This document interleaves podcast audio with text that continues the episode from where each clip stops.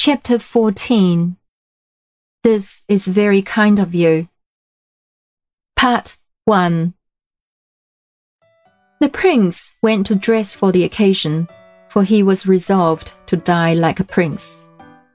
When the princess heard that a man had offered to die for her, she was so transported that she jumped off the bed, feeble as she was, and danced about the room for joy. She did not care who the man was. There was nothing to her. The hole wanted stopping, and if only a man would do, why, take one. In an hour or two more, everything was ready. Her maid dressed her in haste, and they carried her to the side of the lake. When she saw it, she shrieked and covered her face with her hands. They bore her across to the stone, where they had already placed a little boat for her. The water was not deep enough to float it, but they hoped it would be before long. They laid her on cushions, placed in the boat wines and fruits and other nice things, and stretched a canopy over all. In a few minutes, the prince appeared. The princess recognized him at once, but did not think it worthwhile to acknowledge him. Here I am, said the prince. Put me in. They told me it was a shoeblack, said the princess. So I am, said the prince. I blacked your little boots three times a day because they were all I could get of you. Put me in. The courtiers did not resent his bluntness, except by saying to each other that he was taking it out in impudence. But how was he to be put in?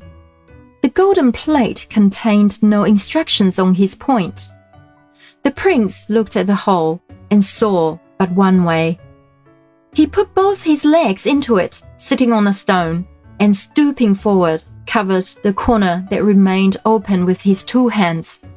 In this uncomfortable position, he resolved to abide his fate, and turning to the people said, Now you can go. The king had already gone home to dinner. Now you can go, repeated the princess after him like a parrot. The people obeyed her and went. Presently, a little wave flowed over the stone and wetted one of the prince's knees. But he did not mind it much. He began to sing, and the song he sang was like this. There's a world that has no will, darting bright in forest dell, as a world without the gleam of the downwards going stream, as a world without the glance of the ocean's as a world where never rain glittered on the sunny plain. Such my heart thy world would be, if no love did flow in thee. As a world without a sound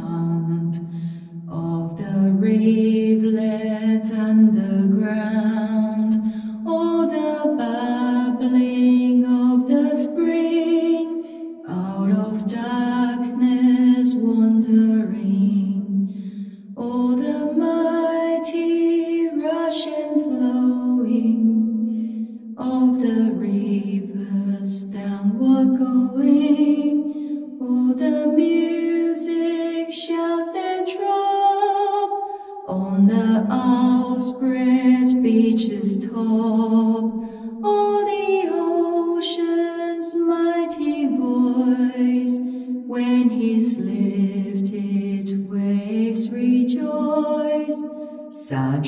Soul thy world will be, if no love did sing in thee.